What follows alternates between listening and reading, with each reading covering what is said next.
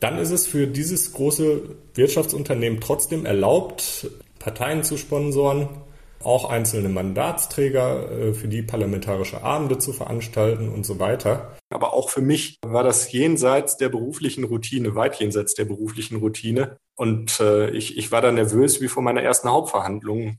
Ich halte es für ausgeschlossen, dass die, die Politik sich gegen mächtige wirtschaftliche Interessen durchsetzen wird. Wenn Gerichte jetzt tatsächlich freisprechen würden wegen Klimanotstands, dann wäre das ein Freibrief, beispielsweise Straßen zu blockieren es ist da so eine, so eine Schwebesituation, in der alles gehalten wird, wo man sich bloß nicht positionieren muss.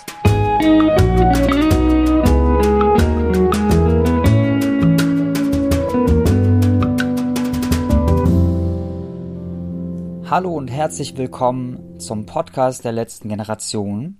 Wir haben lange nichts mehr von uns hören lassen, aber hier sind wir wieder. Lina, worüber wollen wir heute reden? Ja, also wir haben heute quasi einen Podcast mitgebracht, in dem ein ähm, Anwalt ein bisschen darüber spricht, wie das so ist, den ähm, Klimanotstand immer wieder vor Gericht ähm, zu vertreten und wie sich das so anfühlt, wie das so alles ist und wollen jetzt davor eine kleine Einführung geben, äh, ein bisschen darüber sprechen, was jetzt so die letzte Zeit, wo wir uns auch lange nicht gehört haben, alles so passiert ist. Wir hatten eine Aktionsphase in Berlin, haben Blockaden, Verhaftungen, Gesa, alles gemacht und ähm, freuen uns ein bisschen davon erzählen zu können. Und vielleicht magst du, äh, Raoul, anfangen mit dem Thema Unterlassungserklärung, was wir uns als erstes auf die Liste gepackt haben, weil da bist du ja persönlich betroffen gewesen. Vielleicht gibst du da noch ein bisschen Kontext. Ja, total. Ihr habt es vielleicht mitbekommen, dass Lina und ich und noch viele weitere Leute, ich glaube insgesamt waren wir zehn, die Pipelines blockiert haben. Das heißt, dass teilweise Menschen halt über Zäune geklettert sind, friedlich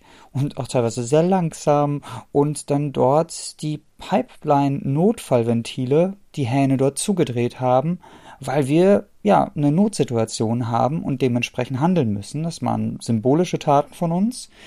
Und jetzt kam raus, dass wir aber gerade bei der PCK-Pipeline, wo ich dreimal war insgesamt, dass wir dort einen hohen fünfstelligen Betrag, Eurobetrag, ähm, denen an Verlust bereitet. Das heißt, bis zu ja 100.000 Euro haben wir geschafft, dass sie weniger in unsere Zerstörung ja tun können, sage ich mal, und daran auch noch Geld verdienen. Das ist erstmal ein toller Erfolg, das so zu hören. Und die wollen nicht, dass wir das weiter verbreiten. Die Bilder und die Videos von damals oder speziell ich nicht. Ich soll nicht mehr deren Gelände betreten und diese Videos und äh, Fotos teilen. Und wenn ich das aber doch tue, dann kann es sein, dass ich bis zu 250.000 Euro zahlen muss, weil sie mich darauf verklagen. Und wenn ich das nicht zahlen möchte oder kann, dann kann ich bis zu sechs Monate ins Gefängnis kommen. Das ist so gerade der Stand.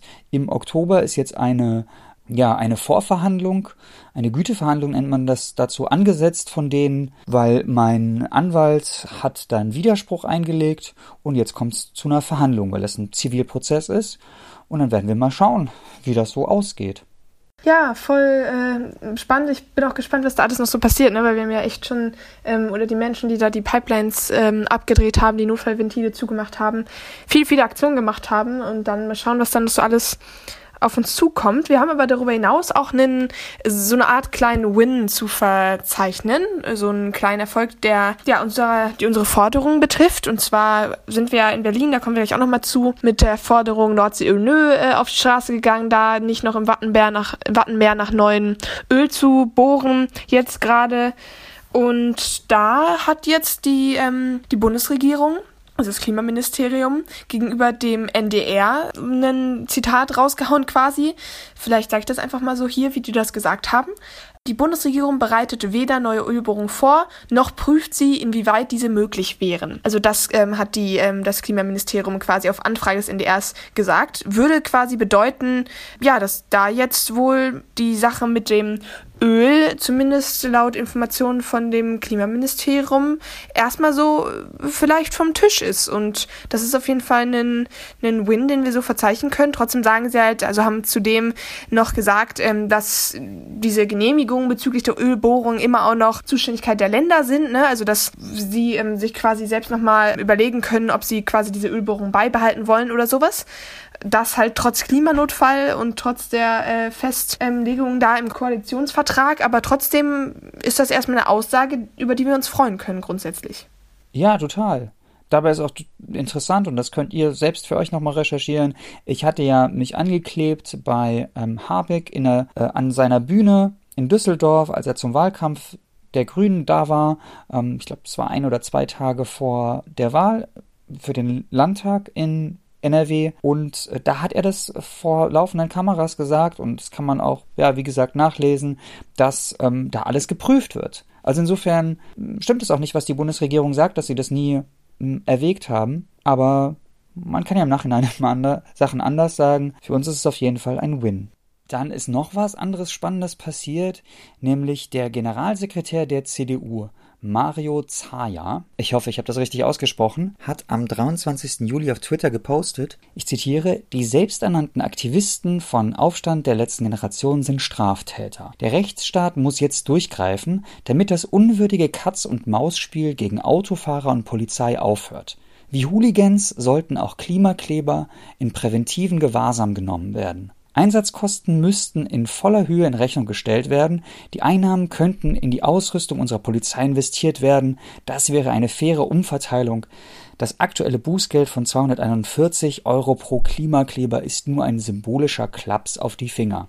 Dann hat er noch weiter über uns geredet, über unsere, unsere Spenden etc. Aber das ist natürlich sehr spannend, ne? dass, dass dort weiterhin wir und das vom Generalsekretär der CDU als TerroristInnen quasi bezeichnet werden und Hooligans, uns mit Hooligans äh, verglichen werden. Ja, und, und was da für ein Bild gezeichnet wird. Ähnlich wie das äh, Kevin Kühnert auch letztens gemacht hat in einem Brisant-Beitrag, der das quasi so ein bisschen vorbereitet hat, in dem, wie er beschreibt, was denn Leute machen können in Bezug auf die Bundesregierung und wie man sich an jemanden wenden kann. Und er hat es dann auch wieder als Erpressung beschrieben. Also es ist total spannend, wie da PolitikerInnen versuchen, uns in irgendwelche Richtungen zu schreiben oder uns dazu ja diskreditieren. Das fand ich sehr spannend. Was sagst du, Lena? Ja, also es ist ne wieder so eine so ein, eigentlich relativ typisch. Also es ist ja schon öfters irgendwie passiert, dass ähm, da solche Äußerungen kamen, dass wir hier die Kriminellen sind und da ziemlich einfach auch das Bild, wie du es auch gerade schon gesagt hast, so verwischt wird von wie kriminell ist die Regierung eigentlich, wenn sie uns wissentlich immer weiter den Klimakollaps immer weiter befeuert, immer weniger, also bis keine oder keine ähm, wirklich ähm, Maßnahmen, die was bringen, umsetzen will. Und da er dann halt so welche Aussagen tätigt und die Augen vor dem verschließt. Und dass wir eigentlich als Forderung eben, hatten wir ja gerade schon kurz einmal drauf eingegangen, haben, dass wir nicht wollen, dass in der, oder dass wir das nicht alleine wollen, sondern dass das einfach ein, ein Ziel ist, also eine Sache, die eigentlich klar sein sollte, dass jetzt nicht mehr in der Nordsee nach neuem Öl gebohrt werden kann und dann lieber den Fokus darauf zu lenken, dass ähm, ja die Klimakleber und Kosten und hier und ihr stört und so weiter. Natürlich stören wir. Wir stören sogar an den richtigen Stellen, an den Stellen, wo es wirklich nicht ignoriert werden kann, an den Stellen, wo endlich mal eine Aktionsform oder eine Sache, die wir machen, angemessen ist zu dem, was da jetzt gerade noch auf uns zukommt und dem, wo viele, viele Menschen jetzt schon überall auf der Welt drunter leiden unter den Folgen der Klimakatastrophe. Und vielleicht nochmal was Aktuelles hier mit reingebracht. Ne? Also wir sehen ja, dass die, die Erde brennt, überall Wälder brennen, auch hier in Deutschland jetzt und direkt quasi um die Ecke. Und das finde ich schon, schon heftig, dann in dem Zusammenhang, wenn man das mal so einrückt, so eine Aussage zu tätigen. Also ja, finde ich, finde ich krass. Und ich finde gerade das mit den Waldbränden, ähm, da habe ich was Spannendes letztens gehört im Piratensender Powerplay Podcast, den ich sehr gern höre. Ähm, dieser Unterschied irgendwie so mit, mit Bränden, ne? Das macht jetzt nochmal was ganz anderes vielleicht mit den Leuten als, ja, die Überschwemmungen im Ahrtal letztes Jahr, auch wenn es super absurd ist, aber irgendwie dieses Feuer macht nochmal was anderes ich hoffe, dass viele Leute jetzt auch irgendwie mehr begreifen, wie krass das Thema einfach schon hier angekommen ist. Und ja, eben auch dadurch, dass es jetzt brennt, ja, genau. Eben. Ja. Also wirklich, das Haus brennt, wie es Greta Thunberg also immer gesagt hat. Es brennt ja schon genau. lange, aber. Ja, ja. Genau. Aber dass jetzt auch wirklich die Leute mal sehen, so, hey, es ist nicht nur eine Metapher. Die Häuser brennen ja, wirklich. Voll. Oder die Wälder und ja, Leute müssen evakuiert werden, wie in Brandenburg jetzt schon mehrmals. Also. Hm. Ja, voll, voll. Aber auch das, ähm, ne, die Aussage von ähm, dem Generalsekretär der CDU war ja auch bezogen auf eben die Aktion, die wir gemacht haben. Und vielleicht ist das eine gute Stelle, um jetzt so ein bisschen darüber zu reden, ähm, wie war Berlin, wie war die letzte Aktionsphase. Wir waren vier Wochen hier gewesen in Berlin und haben blockiert, zahlreiche nochmal mehr Blockaden natürlich stemmen können mit deutlich mehr Menschen als in den letzten Aktionsphasen ähm, einige Verhaftungen, Gewahrsam, Aufenthalte und Raoul, magst du da noch ein bisschen was zu erzählen? Daneben, dass wir halt immer wieder auf die Straßen gegangen sind und sehr viel Medienpräsenz auch bekommen haben und wir wieder mal zeigen konnten, wie wir friedlich bleiben und trotzdem ja Menschen teilweise sehr stark eskaliert sind und auch die Polizei eskaliert sind mit zum Beispiel Schmerzgriffen, was echt schade war, dass, dass das sein musste. Aber ich hatte zum Beispiel auch ganz viele tolle Gespräche mit sowohl PassantInnen als auch PolizistInnen und ähm, habe da sehr viel draus gezogen. Aber auch der Vibe, der bei uns war,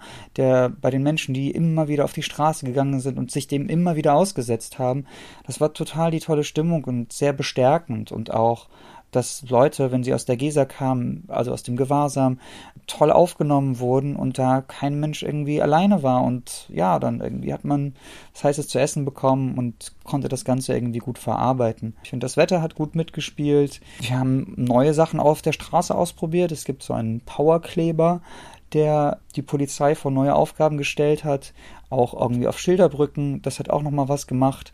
Da einfach, ja, ganz andere, andere Blockaden sind dadurch teilweise entstanden, was auch sehr spannend war von der Justiz her.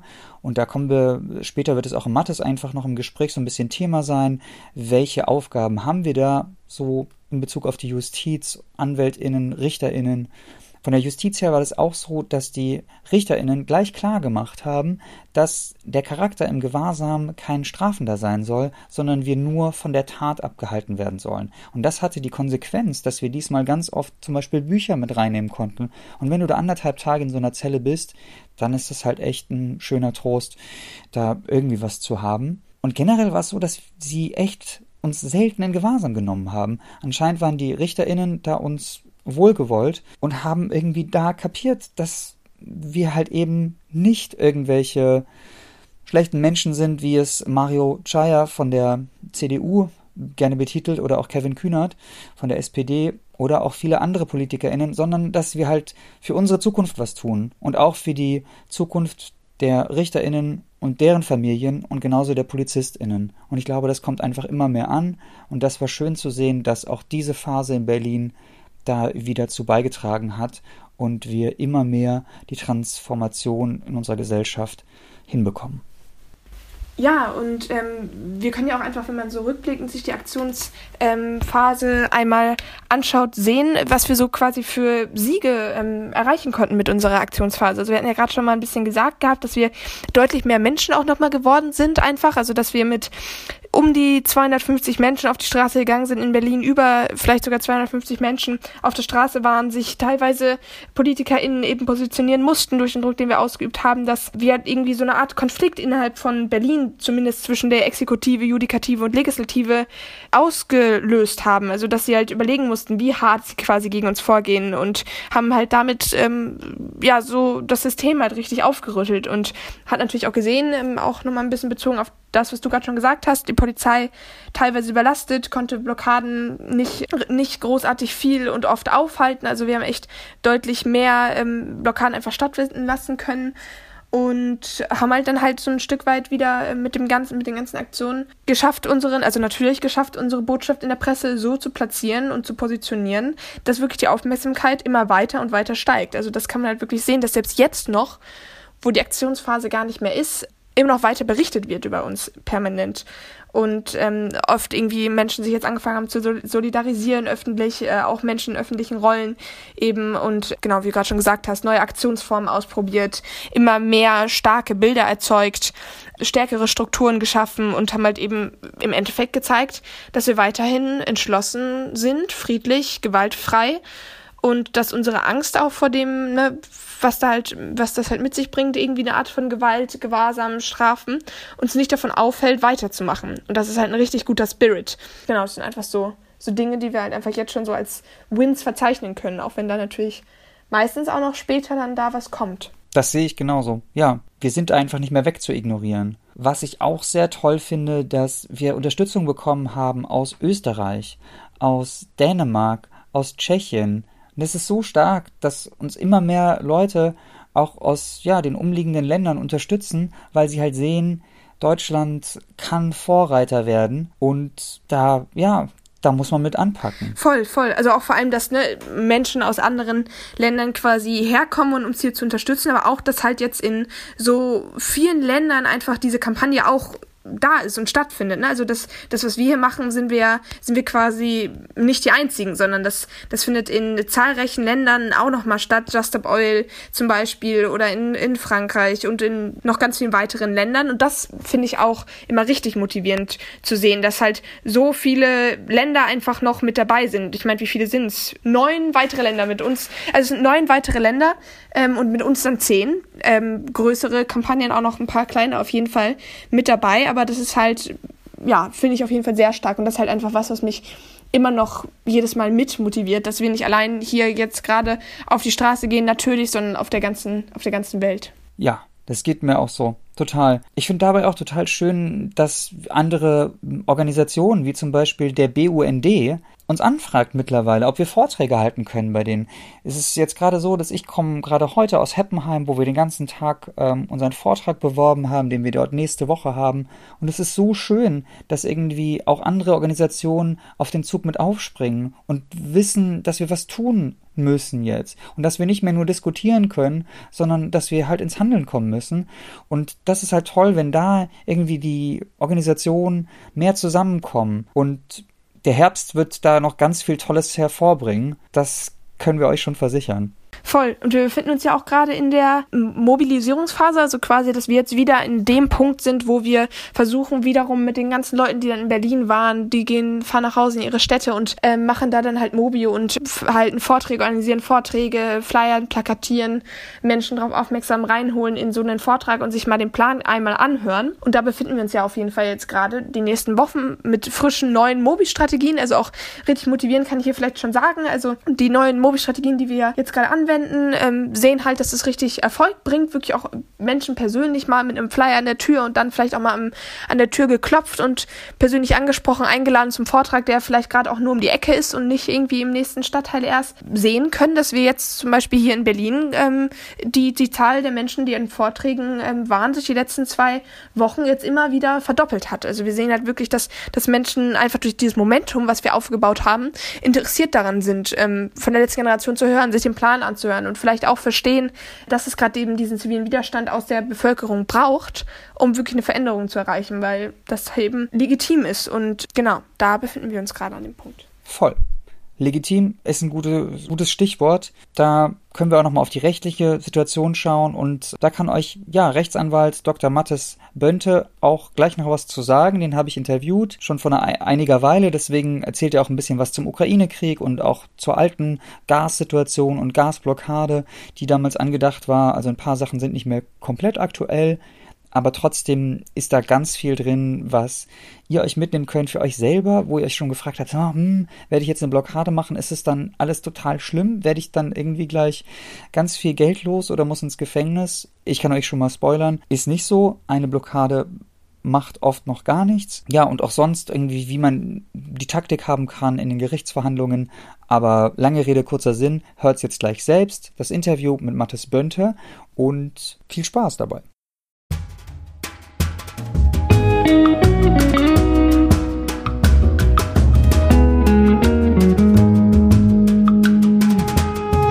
Mathis, wie schön, dass du bei uns im Podcast mit bist. Kannst du ein, zwei Worte zu dir sagen? Ja, gerne. Ich freue mich, dass ich hier sein kann. Also mit, mit Umwelt oder Klima hatte ich eigentlich äh, in, in meiner Jugend relativ wenig zu tun. Das hat sich dann nach und nach geändert, dass ich so ein Gefühl dafür gekriegt habe, als ich mir Dokus über die Klimakrise angeschaut habe. Ähm, ich war aber noch beruflich ziemlich stark eingebunden. Also ich war als Anwalt im Wirtschafts- und Steuerstrafrecht beschäftigt und bin dann nicht dazu gekommen, mich ernsthaft da reinzuarbeiten. Und äh, 2018 bin ich dann beruflich kürzer getreten. Da weiß ich noch, da hatte ich dann, dann bestimmt drei, vier Wochen, habe ich mir jeden Tag irgendwelche Vorträge von Klimaforschern angeguckt und äh, mich dann ernsthaft da reingearbeitet und dann war mir klar, okay, da muss was getan werden. Als ähm, Fridays for Future dann angefangen hat, bin ich zu den ersten Demos gegangen, habe auch gesagt, ja hier, ich bin, ich bin Rechtsanwalt, kann ich euch irgendwie unterstützen?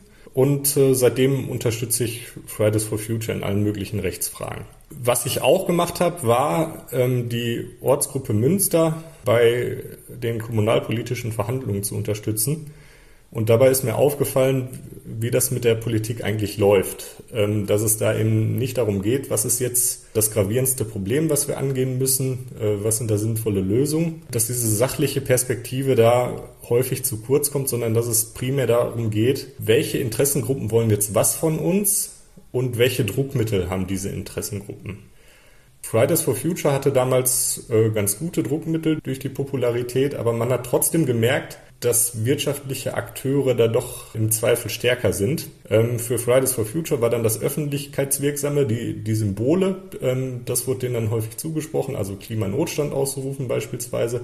Aber wenn es dann an die handfesten Entscheidungen ging und da wirtschaftliche Interessen berührt waren, da sah die Sache dann häufig anders aus. Und ich habe mir dann überlegt, okay, welche, welche ernsthaften Druckmittel da auch sachlich was durchzusetzen könnte denn die Klimabewegung haben? Und da ist mir nur der zivile Ungehorsam eingefallen. Als das Mittel, was da wirklich was bewegen könnte. Also wenn es dann nicht nur unbequem ist, ähm, Klimaschutz zu machen, sondern auch unbequem ist, keinen Klimaschutz zu machen. Da dachte ich mir, das könnte wesentlich was ändern. So bin ich dann dazu gekommen, mich auch bei Extinction Rebellion einzubringen. Und das Mittel, wo ich da wirklich was gesehen habe, war, dass ich erstmal rechtlich ausarbeiten muss, passt das überhaupt so? Gibt ja diesen beliebten Spruch, dass Recht und Gerechtigkeit ähm, zwei verschiedene Dinge sind. Das trifft meines Erachtens nicht so zu.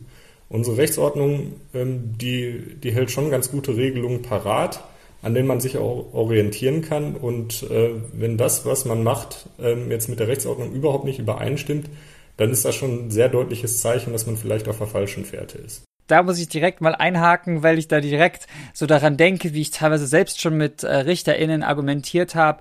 Ja, okay, unsere Bundesregierung schützt gerade nicht unser Recht auf Überleben und das der zukünftigen Generationen. Und deswegen, der Bundesgerichtshof hat da ja schon gesagt, Klimapaket ist zu wenig gewesen und so und trotzdem wird aber nichts getan. Also deswegen empfinde ich da so eine Riesenungerechtigkeit.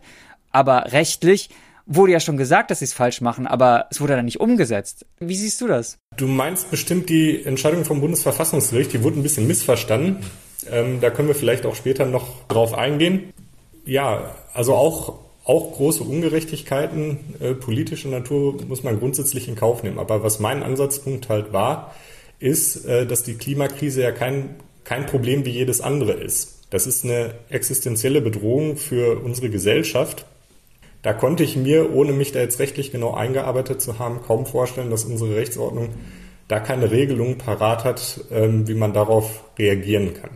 Als ich mich dann da näher eingearbeitet habe, ist mir aufgefallen, dass es da natürlich schon rechtliche Diskussionen darüber gab und auch durchaus rechtliche Instrumentarien bereitstehen, die dann auch den zivilen Ungehorsam sehr gut legitimieren können. Ich war dann überrascht, äh, wie gut sich das tatsächlich juristisch begründen lässt diese Notstandsrechtfertigung insbesondere für den zivilen Ungehorsam in so einer existenziellen Krise. Ja, super. Und da gab es aber auch schon in der Schweiz direkt einen, einen Fall, ne, den du auch zitiert hast. Und ich kann mich auch an den erinnern, weil ich, glaube ich, an anderer Stelle nochmal davon gelesen habe. War das nicht diese Sache in einer Bank, wo Leute Tennis gespielt haben? Ja, genau. Die Bewegung heißt, glaube ich, Wake Up Roger für wegen Roger Federer, weil ähm, der halt Werbung für Credit Suisse oder wie die Bank heißt macht, die dann auch ähnlich wie die Deutsche Bank ähm, viel in fossile Energien investieren. Die wollten halt darauf aufmerksam machen, dass das so nicht weitergeht, äh, haben dann in der Bank Tennis gespielt und dadurch einen Hausfriedensbruch begangen, weil sie sich auch nicht entfernt haben, als sie da aufgefordert wurden, rauszugehen da hat das Gericht die freigesprochen mit der Notstandsargumentation. Also in, in der Schweiz, ich habe mir den, den Artikel oder Paragraphen äh, kurz angeguckt. Da sieht die Notstandsregelung ziemlich ähnlich aus wie in Deutschland. Und das Gericht hat in diesen Paragraphen angewandt, nachdem sich auch selbst mit der Klimaforschung befasst hat. Also die haben tatsächlich dann Klimaforscher da vor Gericht geladen, sich die angehört und sind danach zu dem Ergebnis gekommen, das Problem ist so gravierend, äh, die Politik tut viel zu wenig, dann sind solche Aktionen wegen des Klimanotstands gerechtfertigt. Äh, das hat dann leider in höheren Instanzen nicht gehalten. Die höheren Instanzen haben das dann abgebügelt, ohne sich mit der Klimaforschung auseinanderzusetzen. Nichtsdestotrotz war das ein ermutigendes Zeichen und in Deutschland wurde ja auch in einigen Kommunen der Klimanotstand ausgerufen. Und da dachte ich mir, prüfst du doch einfach mal, wie das mit dem Notstandsparagraphen, also Paragraph 34 StGB ist, das äh, nach deutschem Recht passt. Ob es da zwingende Hinderungsgründe gibt, den anzuwenden. Das ist umstritten in der strafrechtlichen Literatur, wobei die herrschende Meinung schon dazu neigt zu sagen, das geht nicht. Aber ich habe mir die Argumente dann näher angeschaut und bin zum Ergebnis gegangen, äh, gekommen, dass sie letzten Endes nicht tragen. Das Hauptargument, was dagegen vorgebracht wird, ist, dass dieser zivile Ungehorsam kein Mittel der politischen Auseinandersetzung ist, dass das gegen ähm, die Chancengleichheit sozusagen verstößt. Normalerweise haben wir ja alle die, die gleichen Chancen, die Politik zu beeinflussen, indem wir wählen. Und der zivile Ungehorsam sorgt dann dafür, dass, dass eine kleine Gruppe, die sich auf dem Weg halt nicht durchsetzen kann, indem sie auf anderem Wege da jetzt für politische Aufmerksamkeit sorgt, besondere Aufmerksamkeit für ihre Interessen beansprucht und die dann besonders durchdrückt. Das ist so die Standardargumentation, äh, dass das kein erlaubtes Mittel der politischen Auseinandersetzung ist. Also auch unabhängig von irgendeiner Interessenabwägung soll ziviler Ungehorsam dann nicht angemessen sein, um die Politik zu beeinflussen. Und ich dachte auch erst, ja, das ist ja eine plausible Argumentation. Äh, wir müssen ja Mehrheiten gewinnen, so wird es ja auch immer vorgeworfen. Und wenn wir die Mehrheiten halt nicht haben, dann äh, und sich das in Wahlen nicht niederschlägt, dann dürfen wir da auch nicht zu irgendwelchen Mitteln greifen, um die Politik auf andere Weise zu beeinflussen. Mir ist dann aber irgendwann aufgefallen, dass das halt unserer politischen Lage, unserem politischen System überhaupt nicht entspricht. In unserem politischen System gibt's zahlreiche Mittel, die ergriffen werden, um die Politik auch jenseits von der Beeinflussung der öffentlichen Meinung für sich einzunehmen. Also so ein großes Wirtschaftsunternehmen, auch wenn das mit Werbung jetzt nicht bewirken kann, die öffentliche Meinung für sich einzunehmen, beim, beim Tempolimit beispielsweise, wenn es dagegen argumentieren will und die Öffentlichkeit trotzdem sagt, ja, wir wollen Tempolimit, dann ist es für dieses große Wirtschaftsunternehmen trotzdem erlaubt, Parteien zu sponsoren, auch einzelne Mandatsträger äh, für die parlamentarische Abende zu veranstalten und so weiter. Und auf diese Weise Einfluss auf die Politik zu nehmen mit finanziellen Möglichkeiten, die anderen Bürgern nicht zustehen. Und deswegen haben wir dieses Gleichgewicht, von dem diese Argumentation ausgeht, zwischen allen aus der Bevölkerung tatsächlich überhaupt nicht. Sondern wir haben schon von vornherein ein Ungleichgewicht, äh, wo diejenigen mit besonderen Einflussmöglichkeiten, insbesondere finanzieller Natur, die Lobbygruppen über Gebühr Aufmerksamkeit für ihre Anliegen beanspruchen und in der Realität ja auch häufig durchsetzen. Das war ein Punkt, den ich vorher nicht, nicht so auf dem Schirm hatte, als ich das angefangen habe. Ich dachte, ja, okay, eigentlich geht das tatsächlich nicht mit dem zivilen Ungehorsam und ähm, jetzt haben wir die Ausnahmesituation mit der existenziellen Gefahr, da geht es dann ausnahmsweise doch. Und ähm, meines Erachtens stößt dieser Gesichtspunkt die Tür zur Rechtmäßigkeit des zivilen Ungehorsams weit auf. Würde da auch reinspielen, dass zum Beispiel ja wir nicht eine individuelle pro Kopf CO2-Bepreisung haben, ja? Also es das heißt, dass wenn jetzt meine Nachbarin zum Beispiel super viel Kohle hat, kann sie sich ja drei SUVs kaufen, nur als Beispiel oder andere Dinge, die jetzt super umweltschädlich sind, was natürlich richtig ist in einer Demokratie. Aber letztendlich werden ja zum einen hier Leute drunter leiden, auch Leute im globalen Süden und das ist ja auch eine große Ungerechtigkeit. Und da haben wir auch schon einen Unterschied an Chancengleichheit jetzt. Also ich meine, es ist zwar nicht um die, die Beeinflussung der Politik, aber die Beeinflussung ja unseres Lebens auf dem Planeten. Spielt das irgendwo auch mit rein? In die Rechtmäßigkeit von zivilen Ungehorsam jetzt nicht, meines Erachtens. Da geht es wirklich darum, ist das jetzt ein lauteres Mittel, die Politik zu beeinflussen oder nicht? Oder, oder kann das ein rechtmäßiges Mittel sein, die Politik zu beeinflussen? Nichtsdestotrotz stimmt es natürlich, je reicher, desto höher ist der CO2-Ausstoß in aller Regel. Und desto mehr muss dann auch getan werden. Und ähm, es ist dann insofern Teil des Problems, als je höher man geht in der Hierarchie, sowohl in der Politik als auch in der Wirtschaft, desto höher ist natürlich auch der persönliche CO2-Ausstoß. Und desto größer sind die Hemmungen, da jetzt ernsthafte Maßnahmen einzuführen, wie eine CO2-Bepreisung oder äh, Verbote, die den eigenen Lebensstil dann grundsätzlich in Frage Total stellen. spannend auch. Ich meine, der ist ja auch irgendwie so dann die Grenze. Was wir ja auch sagen, es geht ja nicht um, um die einzelnen Menschen, dass man sagt, okay, du bist schuld, sondern ja viel um die Unternehmen. Und natürlich, aber dann ist es ja auch wieder interessant, wie du sagst, äh, die Reichen haben halt einen großen Anteil auch mit Luxusjachten, Luxusschlitten etc. Aber genau, du wolltest gerade noch einen anderen Punkt zeigen. Nee, also das war das Zentrale. Also die, also die, die Erkenntnis hatte ich natürlich schon, schon vorher, dass es Lobbyismus gibt. Übrigens, gerade in Bezug auf, auf die letzte Generation finde ich einen Punkt ganz interessant. Als ihr ausdrücklich gefordert habt, das Essen-Retten-Gesetz, was der Bürgerrat Klimaschutz gefordert hat, tatsächlich auch umzusetzen, da war ja die Kritik, ihr könnt nicht einfach so verlangen, dass der Gesetzgeber ja da jetzt konkreten Gesetz umsetzt, den, den quasi erpressen oder dem diktieren, was er zu tun hat. Das war die Kritik und äh, da ist ja auch grundsätzlich was dran. Wir haben ja demokratisch legitimierte Staatsorgane und die Vorstellung ist ja, dass die sich tatsächlich ihre eigenen Gedanken machen und das umsetzen, was sie für Wenn man sich halten. die andere Seite anguckt, dann gab es da aber tatsächlich schon einen Fall, wo Wirtschaftslobbyisten der Politik Gesetze diktiert haben, die offensichtlich auch nicht geprüft wurden. Bei dieser Cum-Ex-Geschichte, also dem, mit dem größten äh, Steuerskandal in der, in der deutschen Geschichte, hat der Bankenverband der Politik ein Gesetz vorgelegt, äh, was eins zu eins umgesetzt wurde und was den Steuerraub auch weiterhin ermöglicht hat. Da hat also keiner nochmal drüber geguckt. Also das, was euch da vorgeworfen wurde, was überhaupt nicht mit einer Demokratie in Einklang stehen würde, nämlich der Politik Gesetze zu diktieren, weil die ja angeblich selbst prüfen würde und äh, sich selbst entscheiden müsste. Das findet still, leise und heimlich von der anderen Seite durchaus statt. Also die, die haben professionelle Lobbyisten, die die in den Bundestag schicken, die beauftragen große Kanzleien, da Gesetzesentwürfe zu schreiben. Ja, und wie dieses Beispiel zeigt, kommt es durchaus auch vor, dass die eins zu eins umgesetzt werden. Heftig. Würde auch noch interessieren, ja, wie, wie denkst du denn, wie das weitergeht? Das ist eine gute Frage. Also ich, ich halte es für ausgeschlossen, dass die, die Politik sich gegen mächtige wirtschaftliche Interessen durchsetzen wird. Das haben wir jetzt auch in der Ukraine-Krise gesehen. Sobald BASF und so weiter da gemeckert haben, wurde durchaus auch mit Argumenten, die sachlich einfach nicht stimmen, gesagt, wir, wir machen kein Gasembargo.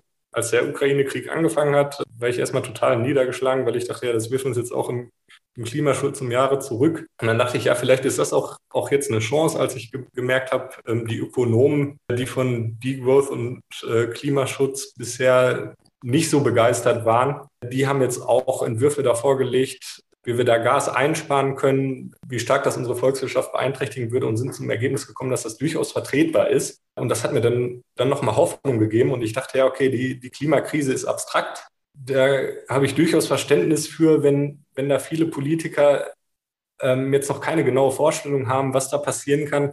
Also wenn ich mit Politikern gesprochen habe und die gefragt habe, was meinen Sie, kann bei der Klimakrise passieren, kam da auch nichts. Aber bei der Ukraine-Krise ist das doch jetzt anders. Das ist doch ein brandheißes, akutes Thema. Das leuchtet doch jedem ein, dass da jetzt unmittelbar was gemacht werden muss, die Ukraine unterstützt werden muss. Wenn dann auch die, die Wirtschaftsfachleute sagen, die Ökonomen, ja, das ist vertretbar, so ein Gasembargo, woran wird es denn jetzt scheitern? Ja, und scheiterte dann letzten Endes auch in dem Fall daran, dass sich die äh, Lobbyisten von BASF und so weiter da durchgesetzt haben und gesagt haben, nee, ähm, dann bricht hier alles ein, ohne da irgendeine Grundlage zu nennen. Ja, in, insoweit macht es dann auch keinen wesentlichen Unterschied, wer da an der Macht ist. Also es war nicht nur Olaf Scholz, der da die, die sachlich falschen Tatsachenbehauptungen vorgebracht hat, bis zu äh, Putin kann mit unseren Gaszahlungen gar nichts anfangen, was kompletter Unsinn ist, sondern es war auch Habeck äh, von den Grünen, der da den Unsinn erzählt hat. Deswegen kann ich mir nicht vorstellen, dass sie ohne wesentlichen Druck von der anderen Seite, und da sehe ich nur den zivilen Ungehorsam, ernsthaft Klimaschutz umsetzen, weil die meisten Gelder stecken halt noch in den fossilen Energien. Es gibt auch eine, eine kleine Lobby bei den erneuerbaren Energien, äh, wird ja auch ein bisschen Geld jetzt mitgemacht, aber das ist nichts im Vergleich zu den Geldern, die bei den fossilen Energien noch sind. Etwas demotivierend, wenn man das so hört, aber auch spannend, dass du sagst halt, dass das der Weg sein muss, der zivile Ungehorsam. Wie, wie machst du jetzt weiter? Also wie, wie denkst du, kriegen wir das noch hin, dass äh, die Gerichte akzeptieren, dass es, äh, dass sie die Kommunen Klimanotstand ausrufen müssen und dass unsere Handlungen dadurch legitimiert sind? Mein, mein Wunschtraum ist natürlich, dass auch hier in Deutschland mal ein Gericht sagt, das ist gerechtfertigt wegen Klimanotstand. Und äh, meine Einschätzung würde alleine schon eine ernsthafte Diskussion dieser Frage ausreichen, um ordentlich Druck auf den Gesetzgeber auszuüben. Bisher hat das nicht so geklappt. Also die, die Standardreaktion, ich, ich gehe dann immer so vor in, in den Strafverfahren, wenn ich die Aktivisten verteidige, dass ich halt die Literatur, die zum Thema erschienen ist, einreiche. Das ist zum einen mein Aufsatz und zum anderen ist das auch noch ein Aufsatz in einer sehr, sehr renommierten Fachzeitschrift von Strafrechtswissenschaftlern aus München, die auch geschrieben haben, ja, wenn die Politik weiter untätig ist in der Klimakrise, dann müssen wir berücksichtigen, was das für ein fundamentales Problem ist, dass es in der Vergangenheit auch schon häufiger so war, dass ziviler Ungehorsam die wesentlichen Fortschritte gebracht hat, die wir jetzt auch brauchen. Und dann müssen sich sowohl die Gerichte als auch die Strafrechtswissenschaft ernsthaft damit auseinandersetzen, ob das denn gerechtfertigt ist oder nicht. Das reiche ich halt immer ein. Und ich habe noch nicht erlebt, dass sich ein Gericht damit auseinandersetzen wollte. Die Standardreaktion ist dann immer, dass die irgendwelche Versuche unternehmen, die Strafverfahren einzustellen, wenn das irgendwie vertretbar ist. Im Erwachsenenstrafrecht ist es dann so, wenn es im Hauptverfahren ist, dann brauchen die für die Einstellung äh, wegen Geringfügigkeit oder gegen eine Geldauflage brauchen die die Zustimmung der Angeklagten. Und da habe ich halt ein paar Angeklagte, die das nicht mitmachen wollen, die sagen, nee, ich will das jetzt geklärt wissen, ob das gerechtfertigt ist oder nicht. Da verfahren die Gerichte dann meist so, dass ich dann ewig auf die, die Terminierung warte, dass überhaupt mal ein Termin zur Hauptverhandlung angesetzt wird. Und in anderen Verfahren habe ich es jetzt so gemacht, da habe ich mich dann erst zur Akte gemeldet, wenn schon terminiert war. Da läuft es dann so, dass, dass die Argumentation kurzhand abgebügelt wird. Also jetzt kürzlich war ich beim Amtsgericht Hamburg. Da hat die Richterin nur gesagt, nee, ich sehe das anders. Und äh, an welchem Merkmal des Notstandsparagraphen sie jetzt Zweifel hat und äh, warum sie meine Argumentation da jetzt, jetzt nicht für überzeugend hält, da hat sie sich gar nicht drauf eingelassen.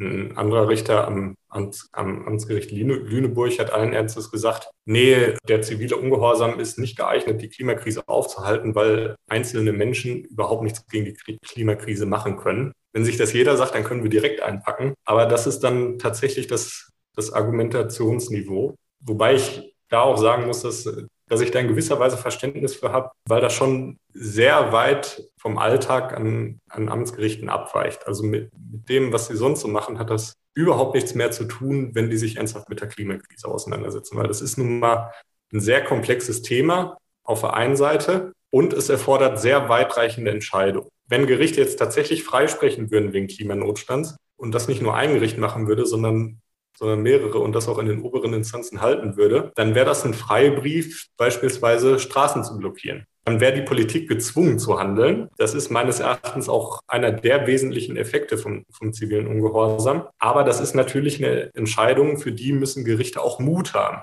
Und für die müssen die sich auch ernsthaft damit auseinandergesetzt haben. Und bei Gerichten geht es halt häufig darum, die haben zig Akten auf dem Tisch, müssen die Akten wegarbeiten, sind in diesem Alltags Alltagstrott gefangen. Und dann haben die häufig nicht die Kapazitäten, sich ernsthaft mit auseinanderzusetzen. Mut ist so ein spannender Punkt, weil das habe ich mich nämlich auch gefragt irgendwie bei meiner nächsten Verhandlung, ob ich da, wie ich denn da stehen werde, so und habe mich dann auch gefragt, so ja, ich meine, können die Leute denn da wirklich da sitzen und ich stelle mir es klassisch vor, okay, sie richten, so sie haben eine große Verantwortung und und das wirklich aushalten, wenn man ihnen sagt, okay, haben sie gar kein Rückgrat? Also genau diesen Mut und ich, also ich kann mir das eigentlich nicht so vorstellen, weil in meiner Vorstellung ist eine richtende Person ja total, hat ja hoch, hoch angesehen für mich erstmal. Vielleicht bin ich da verblendet, aber äh, was ist da quasi falsch in der moralischen Erziehung, in der Rechtswissenschaft oder so? Wo ist der, wo ist der Ansatzpunkt oder wo ist, wo läuft's schief?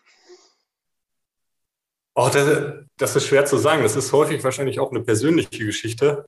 Also wo es definitiv schief läuft, ist im Berufseinstieg, wenn die Proberichter sind. Also ich habe das, ich habe das bei Freunden, die in den Richterberuf eingestiegen sind, miterlebt, dass sie so mit Akten zugeschüttet werden, die die kaum bewältigen können und wo die dann einfach nur froh sind, wenn sie die Akten vom Tisch haben. Und so läuft es dann auch weiter. Also Richter dürfen nicht danach beurteilt werden, wie sie die äh, Fälle lösen, wie sie Entscheidungen treffen, sondern die werden danach beurteilt, wie viele Fälle sie schaffen. Das klingt und, absurd. Ja, es, Es ist aber tatsächlich so, also dass sie nicht nach dem Inhalt der Entscheidung äh, beurteilt werden, das liegt vollkommen nah, weil, weil wir halt unabhängige Gerichte brauchen. Aber das Problematische ist halt, dass die nach ihrem Pensum beurteilt werden. Da gab es auch vor ein paar Jahren mal einen Fall, da hat ein, ein Richter gesagt, der, der hat 70 Prozent von, von dem erledigt, was seine Kollegen erledigt haben. Und der hat aber gesagt, nein, ich, ich brauche diese Zeit, um mich ernsthaft mit den Fällen auseinanderzusetzen.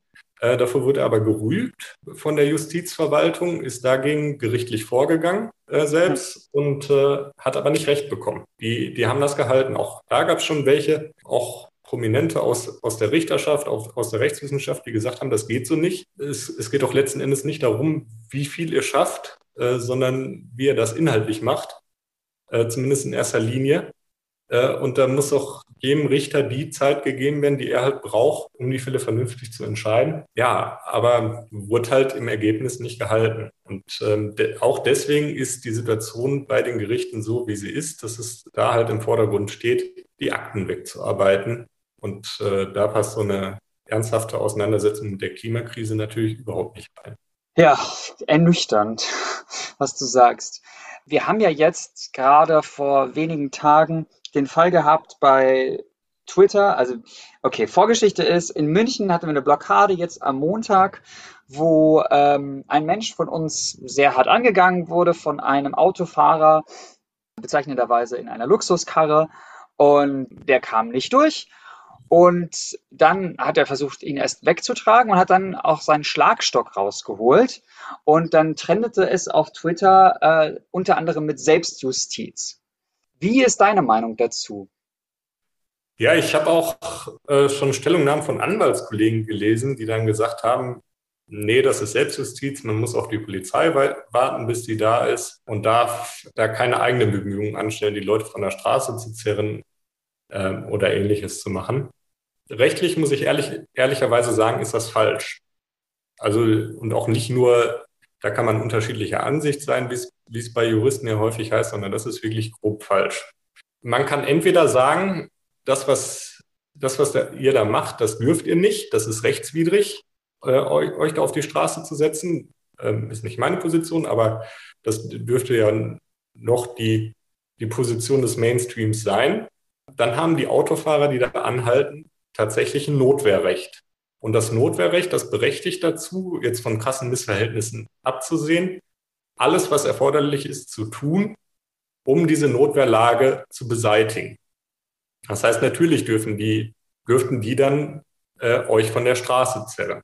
Das Ganze gilt aber natürlich dann nicht, wenn das, was ihr da macht, rechtmäßig ist, weil ihr halt im Klimanotstand handelt. Das ist meine Auffassung ich halte das, was ihr tut, nicht nur für moralisch richtig, sondern ich halte es auch für rechtmäßig aufgrund des Notstandsparagraphen des Paragraphen 34. Und dann haben die Autofahrer kein Notwehrrecht, dann müssen die das dulden. Wir stehen hier also rechtlich vor der Entscheidung, ist das richtig, was ihr macht? Dann muss das hingenommen werden und dann ist halt der Auftrag an den Gesetzgeber da schnellstmöglich für Verhältnisse zu sorgen, für eine Klimapolitik zu sorgen, dass das nicht mehr rechtmäßig ist, was ihr da macht? Oder ist es rechtswidrig? Dann gehen so Straßenblockaden natürlich gar nicht. Also wenn wir jetzt nicht im Klimanotstand wären, ähm, dann wäre das natürlich ein Unding, dass ihr euch da vor die Autos setzt und da Staus verursacht. Dann hätten die natürlich auch ein Notwehrrecht. Was ich dann aber ganz interessant fand an der öffentlichen Debatte, dass sie sich da auch schon wieder nicht festlegen wollten. Also die, die meisten. Das kam halt in diesen Tenor zum Ausdruck Selbstjustiz. Darin schwingt ja mit, okay, das, was ihr macht, ist nicht richtig, aber die Autofahrer, die, die, die dürfen das auch nicht selbst dann machen. Also wir halten uns da von beidem fern und das ist dann irgendwo auch eine, eine, eine feige Position, ähnlich feige wie die Position ist, die dann die Gerichte einnehmen und die auch die Politik einnimmt. Also auch die Politik hätte ja bei den Schulstreiks von, von Fridays for Future schon sagen müssen, ja, es war schön, dass ihr euch jetzt politisch engagiert, aber Schule schwänzen geht dafür nicht. Oder die hätten sagen müssen, nee, es ist so ein gravierendes Thema, da dürft ihr das, aber das bedeutet auch für uns, dass wir jetzt ganz schnell richtig aktiv werden müssen, damit ihr das dann nicht mehr dürft, damit ihr dann schon wieder äh, in die Schule geht. Also es ist da so eine, so eine Schwebesituation, in der alles gehalten wird, wo man sich bloß nicht positionieren muss. Und so kriegen wir das natürlich nicht gelöst, sondern letzten Endes muss es ja so laufen, dass, dass, nicht nur, dass nicht nur wir, die alarmiert sind, sich ernsthaft mit der Klimakrise auseinandersetzen, sondern dass das auch die anderen machen, die nur nicht so alarmiert sind. Und das, was wir dann sagen, auch, auch kritisch hinterfragen. So, so funktioniert ja letzten Endes eine Gesellschaft, dass diejenigen, die mit den unterschiedlichsten Vorstellungen da rangehen, sich über Themen austauschen und so zu einer konstruktiven Lösung am Ende gelangen. Aber wenn, wenn wir jetzt die einzigen sind, die sich da ernsthaft mit der Klimakrise auseinandersetzen, die dann hoch alarmiert sind und äh, von den anderen ernten wir Ignoranz, Schulterzucken und wollen wir nicht so richtig mit zu tun haben. Ja, ja, ist schlimm, aber ja, ich, ich weiß es auch nicht. Aber die, die Aktion geht dann gar nicht. Äh, so kriegen wir das gesellschaftlich ja nicht gelöst. Sondern wir müssen so konfrontieren und auch stören. Äh, da bin ich fest von überzeugt. Sowohl die Gerichte als auch die Politik als auch die Bevölkerung, dass sie sich damit auseinandersetzen müssen. Mir geht es nicht darum, da jetzt bestimmte Entscheidungen durchzudrücken. Da habe ich größte Bauchschmerzen mit, sondern mir geht es darum, da eine ernsthafte Auseinandersetzung. Wie ist es denn mit dem Versammlungsgesetz? Ist es nicht dadurch geschützt eigentlich, die Blockade auf der Straße? Ja, das ist eine, eine komplizierte Problematik. Die Blockade ist erstmal durchs äh, Versammlungsrecht geschützt, aber sie ist geschützt gegenüber der Polizei. Die Polizei muss die Versammlung erst auflösen, bevor sie polizeirechtlich tätig werden darf. Das bedeutet aber nicht, dass ihr euch rechtmäßig verhaltet. Auch schon nicht, solange wir dann einen Schutz durch Artikel 8 haben. Selbst wenn ihr euch nur während der geschützten Versammlung an der äh, Blockade beteiligt, könnt ihr euch strafbar machen, also rechtswidrig verhalten. Daraus folgt dann auch, dass, äh, dass da das Notwehrrecht ähm, durch den Artikel 8 Grundgesetz nicht ausgehebelt ist. Das ist echt sehr spannend. Die Frage ist, ob sich da jemand drauf einlässt. Ja, also in den Strafverfahren, die, die versammlungsrechtlichen Fragen, die, die spielen da natürlich auch immer mit rein. Ich versuche die rauszuhalten, um halt deutlich zu machen, ja, also die, diese versammlungsrechtlichen Fragen, die gelten unabhängig davon, äh, was jetzt das Thema der Versammlung ist. Und ich versuche immer deutlich zu machen, dass die Klimakrise halt kein Thema wie andere ist. Das dass das eine Sonderrolle einnimmt. Ich habe viele Themen, die ich ungerecht finde und die mich auch, auch wirklich aufregen. Also der, der Umgang mit, mit Flüchtlingen beispielsweise, da, da bin ich auch auf Demos gegangen, gehe auch immer noch auf Demos, spende. Aber ich würde meine Komfortzone nicht so weit äh, für dieses Thema verlassen, wie ich es für die Klimakrise mache, weil das ist eine ganz andere Hausnummer. Das, das ist halt wirklich existenziell. Und ähm, nur, nur für solche existenziellen Gefahren würde ich mich so einsetzen, auch für den zivilen Ungehorsam. Wir hatten ja vorhin das Thema diese Entscheidung des Bundesverfassungsgerichts. Ne? Vielleicht ist das interessant, wenn ich da auch noch, noch zwei, drei Sätze zu sage. Das hat Klar. nämlich auch interessante Facetten zu bieten. Was das Bundesverfassungsgericht tatsächlich entschieden hat, das haben viele, glaube ich, nicht verstanden. Das Bundesverfassungsgericht hat den Gesetzgeber nicht verpflichtet, ambitionierteren Klimaschutz zu betreiben. Es hat ihn im Ergebnis lediglich dazu verpflichtet, genauer zu beschreiben, was er ab 2030 vorhat.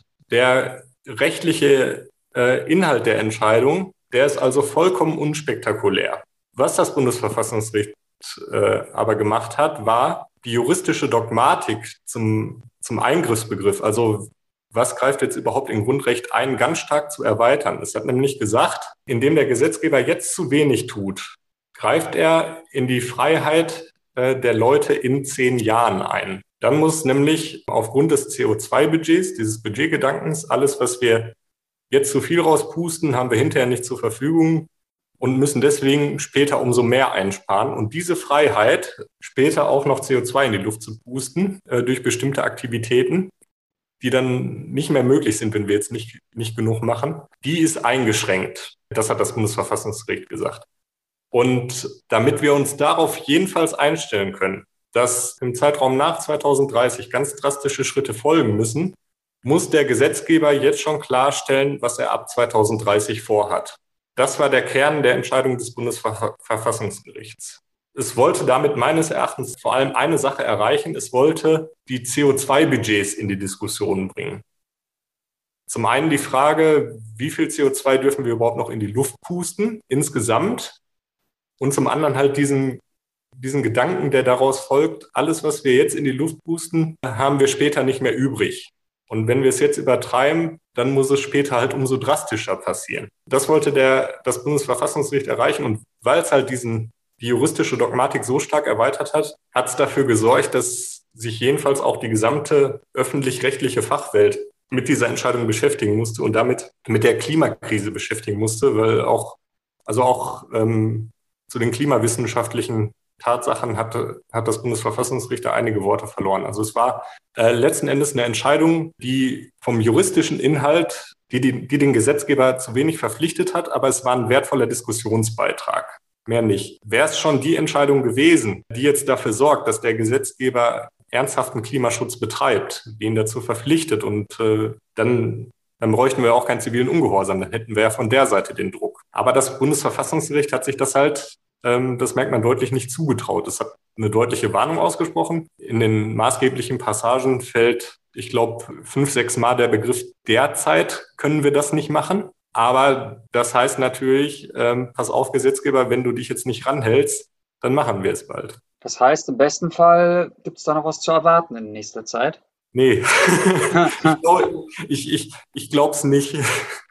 Also das hängt natürlich auch damit zusammen, dass die Macht des Bundesverfassungsgerichts begrenzt ist. Wenn man in, in der Politik schon nicht so viel von Naturgesetzen hält und die im Zweifel beiseite schiebt und sich gar nicht mehr damit befasst, dann gilt das natürlich auch so eine, für so eine Entscheidung vom Bundesverfassungsgericht.